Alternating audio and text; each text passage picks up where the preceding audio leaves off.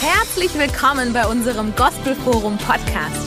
Wir leben für eine Reformation in Kirche und Gesellschaft durch die Kraft des Heiligen Geistes und hoffen, die Botschaft inspiriert und ermutigt dich.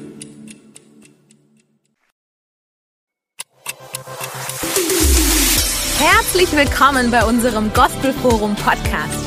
Wir leben für eine Reformation in Kirche und Gesellschaft durch die Kraft des Heiligen Geistes und hoffen, die Botschaft inspiriert und ermutigt dich. Das Thema von heute Morgen habe ich genannt, Leben für ein höheres Ziel. Ein hoher Anspruch, aber ich habe gedacht, in Folge dessen, was gerade Gott in unserer Gemeinde spricht, ist es gut auch, sage ich mal, einen hohen Anspruch zu haben auf ein Thema. Und es ist nichts Neues, weil wir haben seit Anfang des Monats angefangen, wer bei den Morgentaus dabei war, über die Gebete von Paulus zu sprechen. Wie hat er gebetet? Was haben seine Gebete gekennzeichnet? Warum, warum war dieser Mann so erfolgreich, der zwei Drittel der Bibel geschrieben hat und die damalige ganze Welt durchreist hat, so viele Gemeinden gegründet hat und wir jetzt immer noch Frucht davon sind, dessen, was er damals getan hat? Und äh, wenn du mehr davon lernen möchtest, ich empfehle dir, kommenden Dienstag kannst du hierher kommen, der Saal ist offen oder am Livestream dazuschalten. Dann hat Pastor West auch eine hammermäßig starke Botschaft letzte Woche gepredigt. This is how I fight my battle. Wie kämpfe ich meine Kämpfe in dieser Zeit? Und äh, wenn ich da war, wer sie nicht gehört hat, der kann sie gerne auf YouTube nachhören. Ich würde sie sehr empfehlen. Und dann waren wir eben, wie gesagt, im Urlaub. Und im Urlaub hat man die Gelegenheit, über Dinge nachzudenken, zu reflektieren, mit ein bisschen Distanz und ich habe über so die Ereignisse in diesem Jahr mal bisschen reflektiert. Es sind ja ganz schön viele Dinge passiert. Angefangen Pandemie, dann der Lockdown und dann die wirtschaftliche Situation, wo Milliarden und Abermilliarden in einfach die Wirtschaft gepumpt wurde. Und dann kam das nächste, was überlagert hat, die ganze Protestwelle in Amerika und so weiter. Und dann kam es hier in Stuttgart im Juni und so weiter und so fort. Und dann noch die ganzen Meinungen und Stimmen und die Überlegungen. Du fragst dich ja, wer hat jetzt recht? Wem kann ich glauben? Ist es diese Strategie? Ist es diese Vorhersage? Ist es diese Prognose? Ist es dieser Fachmann, der äh, das sagt? Wem kann ich jetzt nur vertrauen? Weil ich habe das Empfinden, dass viele Leute eigentlich überfordert sind von der Flut von Informationen. Und während ich einfach das so bei mir bewegt habe und auch Zeit mit Gott verbracht habe, war mir so wie der Heilige Geist spricht, Tim, du musst im Gebet unter anderem Antwort suchen. Du musst dir Zeit nehmen, mehr im Gebet Zeit verbringen, um klare Dinge sehen zu können. Manche Dinge können wir rein natürlich nicht beurteilen, sondern wir müssen einen klaren geistlichen Blick bekommen. Und ich glaube, den geistlichen klaren Blick bekommen wir unter anderem, wenn wir uns Zeit nehmen im Gebet. Und so sehen wir das durch verschiedene Einführungen und Eindrücke, dass Gott in diesem Monat irgendwie offensichtlich Gebet in unserer Gemeinde betont. Dass der Heilige Geist sagt, denkt an das Gebet nicht nur, sondern intensiviert es.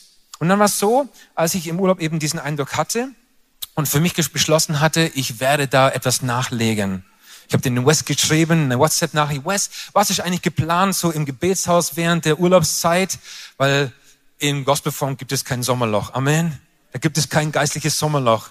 Auch wenn viele weg sind, aber hier machen wir genauso weiter. Was findet im Gebetshaus statt? Und er hat gesagt, ja, nicht so viel und so weiter und so fort. Er hat gesagt, ich möchte gerne von Mittwoch bis Freitag neben dem Morgentau, dass wir uns vielleicht von acht bis neun Uhr treffen können, die da sind, die Pastoren, die Angestellte, dass wir im Gebet dranbleiben, dass wir für bestimmte Dinge beten, für unser Land, für die Church. Es gibt so viele Anliegen für Menschen, die in Not sind, die äh, Krankheiten haben und so weiter, die Heilung brauchen, die Gottes Eingreifen brauchen. Das habe ich jetzt diese Woche gemacht und ähm, dann eben zwei Tage später nachdem ich diesen Eindruck hatte, kam ein prophetisches Wort von dem Leiter unseres prophetischen Teams, Pastor Reggie. Und in dem ging es darum, dass Gott uns auch dazu auffordert, im Gebet nicht nur dran zu bleiben, sondern sogar eine Schippe draufzulegen. Da war wie wenn Gott sagt, verdoppelt die Intensität des Gebetes. Und ich sage, ja genau, das empfinde ich auch. Und wenn Gott redet durch verschiedene Personen und Situationen, kann es sein, dass wir das nicht nur einzeln, sondern als gesamte Gemeinde Gott schon spricht, hey, geht ins Gebet. Nehmt das Gebet ernst, weil ich habe etwas vor, ich möchte etwas tun, ich möchte durch euch etwas tun. Es scheint so, wie wenn Gott mit uns gemeinsam etwas hier auf der Erde tun will und er uns dazu braucht. Und letzten Freitag bin ich dann aufgestanden, um mich fertig zu machen für den 8 Uhr morgens Gebetszeit. Und mir kam dieser Satz in den Sinn, gönn dir keine Ruhe. Und den habe ich schon mal, ich, wo habe ich den schon mal gelesen? Ich wusste, es ist irgendwo in Jesaja. Und dann habe ich äh, Goggle aufgeschlagen. Kennt ihr Goggle? Google natürlich. Früher hat meine, eine meine jüngste Tochter Goggle gesagt, das fand ich so nett. Also habe ich eingegeben, gönn dir keine Ruhe Bibel. Und dann kam eben tatsächlich heraus, Jesaja 62, Vers 6. Und darum soll es uns mit unter anderem gehen. Da heißt es, Jerusalem, ich habe Wächter auf deine Mauer gestellt, die den Herrn Tag und Nacht an sein Versprechen erinnern sollen. Ihr Wächter hört nicht auf zu beten, nicht einen Augenblick. Gönnt euch keine Ruhe, lasst Gott keine Ruhe, bis er Jerusalem wieder aufgebaut hat und die Stadt auf der ganzen Erde bewundert wird. Und zu der damaligen Zeit war Jerusalem nicht eine schöne Stadt. Sie war nicht aufgerichtet, aber Gott, sie war zerstört, aber Gott hat versprochen, er wird Jerusalem wieder aufbauen. Sie wird wieder eine bewohnte Stadt sein. Sie wird wieder eine schöne Stadt sein. Sie wird bewundert werden. Und er, er sagt hier, ich habe Wächter auf der Mauer bestellt. Jetzt wissen wir von antiken Städten, sowohl hier in Europa als auch woanders, dass um die Stadt eine Mauer gebaut wurde zum Schutz der Stadt. Vor Eindringlichen, vor Feinden, vor Gefahren, vor Dieben und so weiter.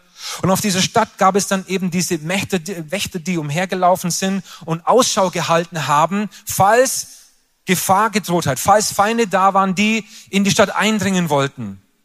Aber hier geht es nicht in erster Linie um physische Wächter, sondern um geistliche Wächter. Weil im nächsten Satz heißt es, ich habe Wächter bestellt und ihr sollt nicht aufhören zu beten. Also es geht um einen geistlichen Dienst hier, den Jesaja hier beschreibt. Und es ist interessant, dass Gott Wächter bestellt hat. Hast du schon mal eine Pizza bestellt? Wenn du eine Pizza bestellst, dann willst du ja auch, dass sie kommt, dass sie nicht irgendwie zwei Tage später kommt und kalt ist und, und lätschig ist. Und hier bestellt Gott Beter. Leute, die eine Verantwortung, eine Position einnehmen, die einen Stand einnehmen, die bereit sind, Verantwortung zu tragen. Und kann es sein, dass Gott auch heute, hier und jetzt, Wächter bestellt? dass im Zuge dessen, was in den letzten Wochen auch gesprochen wurde, dass Gott uns zu Betern bestellt. Ich bestelle euch, dass ihr einen Stand einnehmt. Ich bestelle euch, dass ihr Verantwortung übernehmt. Und das Thema heißt ja, Leben für ein höheres Ziel. Und es geht dir nicht nur um meine Welt und um meinen Vorgarten, meinen Schrebergarten und mein Mittagessen, das ich um 12 Uhr bekomme, sondern es soll um ein höheres Ziel gehen dabei dass wir ein höheres Ziel im Blick haben. Und wir haben ja diesen ähm, Mission, Mission Statement, wir leben für eine neue Reformation in Kirche und Gesellschaft durch die Kraft des Heiligen Geistes. Und dieser Satz, er wird nicht in Erfüllung gehen, wenn wir ihn auswendig können, wenn wir ihn irgendwie zitieren können, sondern wenn wir bereit sind, tatsächlich unser Leben dafür zu geben. Und wir werden auch nicht Reformation erleben, wenn wir nicht bereit sind, im Gebet es vorzubereiten. Und mir ist so, wie wenn Gott uns erinnert und sagt, betet dafür. Betet, dass die Dinge zustande kommen, dass die Dinge in Bewegung kommen. Ich möchte es tun, von meiner Seite her, so viel an mir liegt, ich will es tun. Seid auch ihr bereit? Seid ihr bereit, mit mir zusammenzuarbeiten und Wächter zu sein? Höher zu denken. Es gibt ein englisches Gebet. Bless my life, my wife, my two kids as four and no more. Das ist ein sehr kleines Denken. Gott hat uns nicht berufen, nur für mich und meine Kleine, sondern er ruft uns bis Jerusalem. Hier geht es nicht um eine kleine Sache, sondern um eine große Sache. Und Gott möchte durch dich Großes bewirken. Und durch deine Gebete unterschätze nie, deine Gebete möchte er etwas Großes hier tun. Hier in Stuttgart, hier in Baden-Württemberg und hier in Deutschland und in Europa. Amen. Amen. Gott hat zu uns gesprochen, hier das Gospelform. Und die Frage ist, ja, was hat Gott nicht gesagt? Das ist eine gute Frage. Es ist gut zu wissen, was Gott zu dir gesprochen hat. Was hat Gott zu unserer Gemeinde gesprochen? Und unter anderem hat Gott zu uns gesprochen. Letztes Jahr waren wir im April auf einer Freizeit als Pastoren, als Angestellte, um Gott zu suchen. Wie sollen wir Gemeinde bauen und wie soll es weitergehen? Was sprichst du zu uns? Was sollen wir tun? Weil du sollst ja das Haupt der Gemeinde sein. Du sollst ja derjenige sein, der seine Gemeinde baut. Und Gott hat verschiedenste Dinge gesprochen. Und unter anderem, dieses Haus ist ein Haus der Heilung. Dieses Haus soll ein Ort sein, wo Menschen Heilung finden. Sowohl physischer Art als auch seelischer Art, psychischer Art, geistlicher Art, dass Menschen hier kommen und Errettung finden, dass Menschen hier Gott erleben, seine Gegenwart erleben, ihm ihr Herz geben und hier ein Zuhause finden, sich hier verwurzeln. Das ist, was Gott unter anderem hier dem Gospelform versprochen hat zu tun. Und wir sehen es bereits ansatzweise, aber ganz ehrlich, ich glaube, dass noch viel, viel mehr drin ist. Amen. Dass Gott noch viel, viel mehr für uns vorbereitet hat, weil es heißt auch, dass was kein Auge gesehen hat, was kein Ohr gehört hat, was in keines Herzen Menschen gekommen ist, hat er denen bereitet, die ihn lieben. Amen. Und ich glaube, wir werden die Dinge in diesem Jahr und nächsten Jahren und nächsten Jahren mehr und mehr sehen, wenn wir bereit sind, ins Gebet uns zu investieren. Indem wir, wie heißt, uns keinen Augenblick Ruhe gönnen. Und hier geht es nicht um ähm, Pflicht oder Leistung und Druck. Betet mehr, betet mehr. Das ist nicht der Punkt. Sondern ich empfinde vielmehr wie eine Dringlichkeit. In einer Zeit, in der wir leben, wo die Dinge erschüttert werden, in einer Zeit, wo wir nicht wissen, wie geht es weiter. Wer weiß schon, was in einem halben Jahr ist? Wir wissen zum Teil gar nicht, wie wir unsere Veranstaltungen in einem halben Jahr planen können, weil wer kann es genau sagen?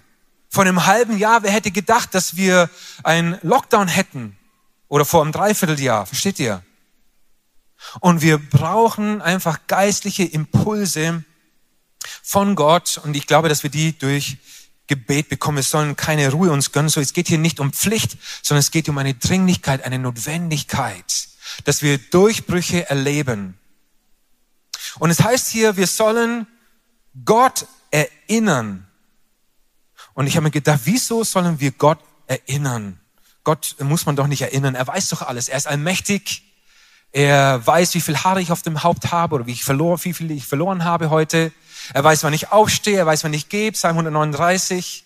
Er kennt meine Gedanken von ferne. Und bevor ich etwas sage zu ihm, weiß er es bereits, was ich zu ihm sagen will. So, was bringt es eigentlich, ihn an etwas zu erinnern, was er sowieso schon weiß? Und mir kam so, es geht nicht darum, dass Gott vergesslich ist, sondern indem wir Gott erinnern, was er uns gesagt hat, steigt unser Glaubenslevel. Jedes Mal, wenn du anfängst, Gott an das zu erinnern, was er dir persönlich gesagt hat, wenn du Gott erinnerst an das, was er zu uns gesagt hat, was passiert? Wir gehen entgegen dem, was die Umstände sagen, und wir fangen an, das zu vertrauen, was Gott gesagt hat. Ich habe in den Urlaubswochen so die Patriarchen durchgenommen. Abraham, Isaac und Jakob, die, die Glaubenshelden. Und es ist wie ein Roman, der sich liest. Spannend und man kann gar nicht aufhören. weiß nicht, wie es dir geht, aber so ging es mir. Und wenn man so von den Helden des Glaubens liest, die ja auch in Hebräer 11 geschrieben sind, dann merkt man, hey, das waren Menschen wie du und ich. Die hatten mit den gleichen Herausforderungen, mit den gleichen Umständen zu kämpfen wie du und ich. Die haben auch zum Teil versagt. Selbst Abraham, unser Glaubensvater, er hat zweimal gelogen. Er hat gesagt, das ist nicht meine Frau, das ist meine Schwester. Aber aus Angst. Wo war dein Glaube da, Abraham? Und das fand ich so sympathisch, weil ich gemerkt habe, hey, auch er hatte zu kämpfen und er musste wieder auf die Spur zurückkommen. Und ich habe mich gefragt, was hat Abraham zu einem Vater des Glaubens gemacht? Was hat ihn dazu gebracht, dass er die Verheißungen in seinem Leben erlebt hat? Und wir lesen das in Römer 4, Vers 19.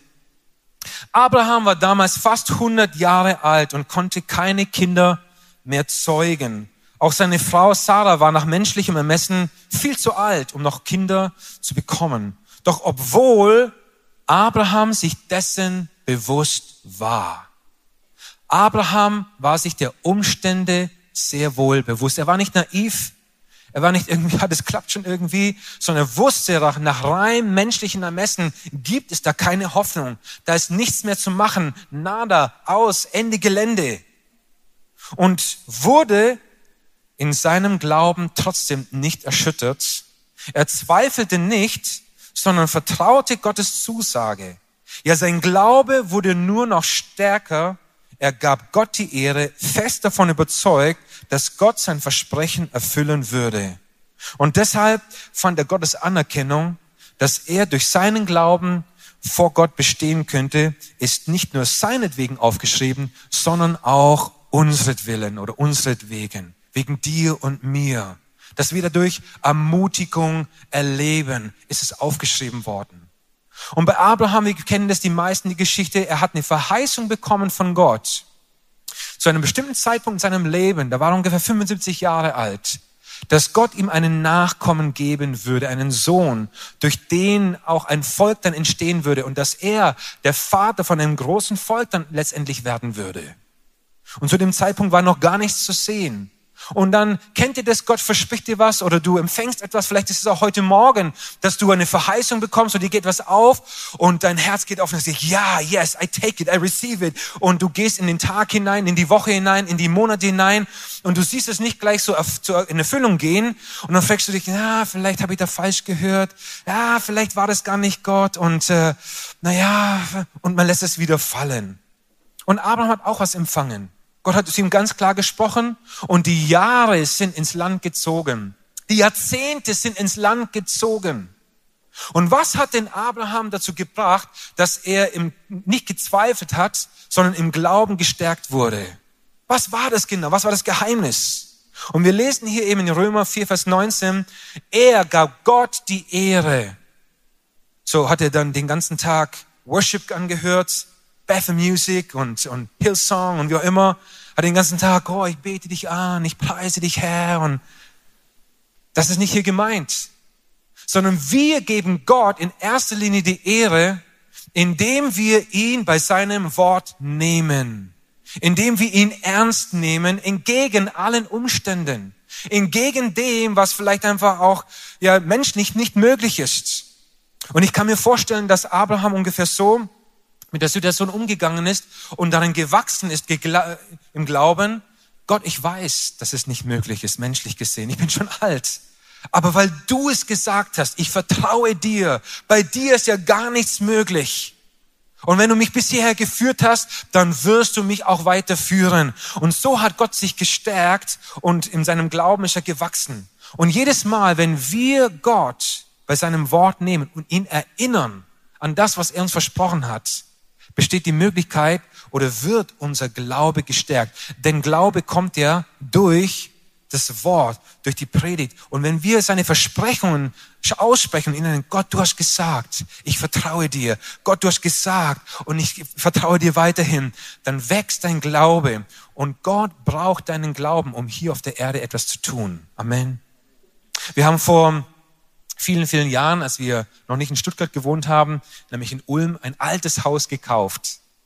Und dieses alte Haus war fast 100 Jahre alt. Und äh, Chris und ich sind da recht naiv reingegangen, haben gedacht, ja, in drei Monaten äh, renovieren wir das Haus und dann ist es fertig, kann man es weiter bewohnen. Ähm, die drei Monate waren vorbei und dann haben die Probleme erst angefangen, nämlich dass äh, im Winter sind wir eingezogen, oben der Kamin, da lief so braune, schwarze Brühe außen rund am Boden entlang und ich dachte, was ist das hier? Äh, Kenne ich mir gar nicht. Und dann habe ich einen Fachmann kommen lassen und gesagt, ja, dein Kamin ist versottet, dein Kamin ist undicht. Also durch den Dampf, was er hochsteigt und die Luftfeuchtigkeit saugt er einfach sich voll und er presst es eben raus. Ja, was machen? Ja, es kostet ungefähr 4000 Euro. Wow, ich habe kein Geld mehr, ich habe alles investiert ins Haus. Was machst du in solchen Situationen? Und dann weiß ich noch, wir waren im Wohnzimmer gesessen, haben die Heizung aufgedreht, Zentralheizung gab's da auf jeden Fall. Und dann haben wir an der Wand entlang gestrichen und gedacht, das ist nass hier, ganz nass hier, meine Hand. Und die Fenster waren befeuchtet überall. Das Problem war, die Isolierung war nicht so gut, das wussten wir nicht zu dem Zeitpunkt und wir haben auch da wieder Fachleute ins Haus kommen lassen, die dann gesagt haben, oh, das ist die aufsteigende Feuchtigkeit von unten her, da musst du eine Horizontalsperre, Drainage hinmachen, Kostenpunkt so 20.000 Euro. Äh, der andere hat gesagt, du musst äh, neue Fenster einsetzen und wenn du die Fenster einsetzt, so jeder wollte mir sein Produkt an, andrehen. Was machst du dann? Als Laie, wem glaubst du es? Und wisst ihr was? Du gehst auf die Knie Du suchst Gott. Du sagst, Gott, ich weiß nicht. Und du bist da ein bisschen am Verzweifeln. Ich war da ganz ehrlich am Verzweifeln, war da in dem Moment nicht so der Glaubensheld. Was für einen Fehler habe ich gemacht? Was für einen Fehlkauf habe ich gemacht? In was für eine Situation habe ich meine Familie reingebracht? Wir gehen den Berg runter und dann verlieren wir unsere ganze Hab und Gut und so weiter und so fort. Da gehen dir die allerschlimmsten Gedanken durch den Kopf. Und Gott hat dann einfach auch gesprochen. Und dann haben wir Hilfe bekommen, wir haben es isoliert. Es hat sich auch geändert. Und während wir in diesem Haus gelebt haben, wir viel auch renoviert und ich habe mir zu eigen gemacht, ich werde zu den Situationen zu diesem Haus sprechen. Weil das Haus war noch zusätzlich, müsst ihr wissen, in Schieflage. Es war abgesackt über die Jahre, also nicht von uns, aber es war auf einem Fundament. Es ist abgesackt gewesen. Es war früher so ein Moorgebiet, weil da war eine Firma, Kalksandstein haben die abgebaut und die haben für ihre Mitarbeiter überall Häuser gebaut und es war nicht auf so einem guten Fundament. Und äh, dann war es noch nicht auf eine gute Lage. Es war direkt an der Hauptstraße, wo viele tausende Autos jeden Tag vorbeigefahren sind.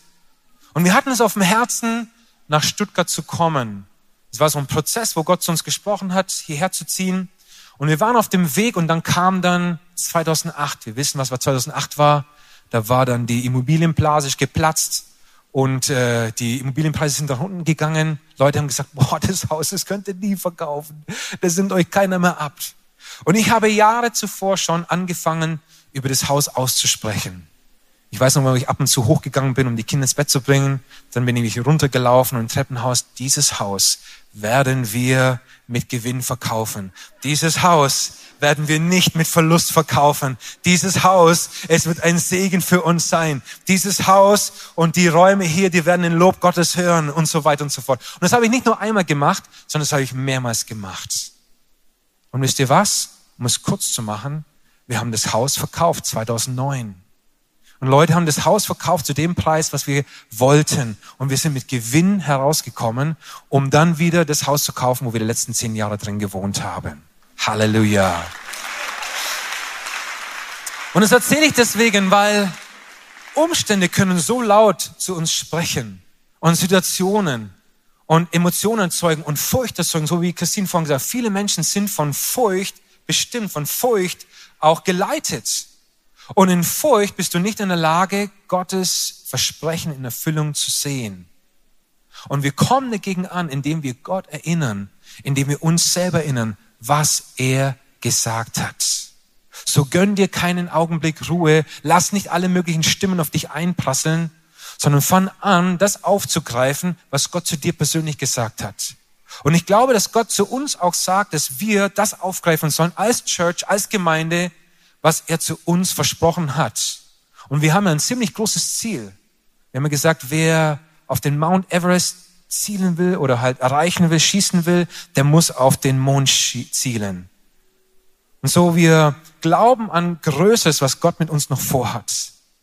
In Matthäus 26, Vers 41, Jesus sagt es auch hier, wacht und betet, damit ihr nicht in Versuchung kommt oder damit ihr nicht in Anfechtung geratet. So was sind Anfechtungen? Anfechtungen ist nicht, dass du morgens dann, ist ja nicht so ein alltägliches Wort, was wir gebrauchen, du rufst morgens an bei deinem Chef und sagst, der Chef, ich habe solche Anfechtungen, ich komme heute nicht zur Arbeit.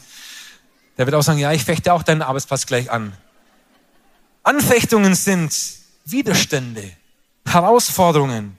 Es können Enttäuschungen sein, Verletzungen, Beleidigungen, Ablehnung, die du erlebst, Widerspruch, Protest, Verlockungen, Verführungen, Jemand streitet etwas ab oder etwas in Frage stellen. Es können Schicksalsschläge sein, Sterbefall, jemand, den du geliebt hast, ist verstorben, Verlust des Arbeitsplatzes, des Eigentumes. Wir haben Freunde in Kalifornien, deren Kinder haben jetzt ihr Haus letzte Woche verloren, weil es da die Brände gibt, komplett auf dem Grund niedergebrannt.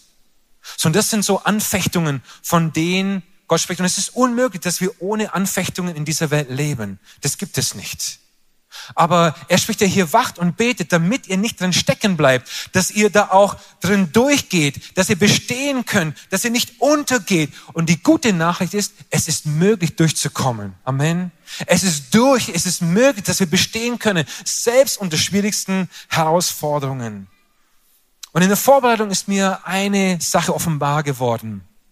Jesus erwähnt es nicht nur deswegen, dass wir wachen und beten, sondern dass wir nicht in Anfechtungen kommen, weil Anfechtungen haben ein Ziel, nämlich Gottes Güte in Frage zu stellen.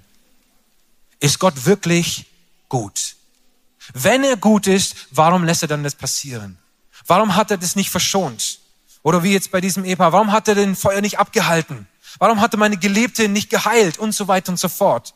So Anfechtungen, sie haben ein Ziel, die Güte Gottes in Frage zu stellen.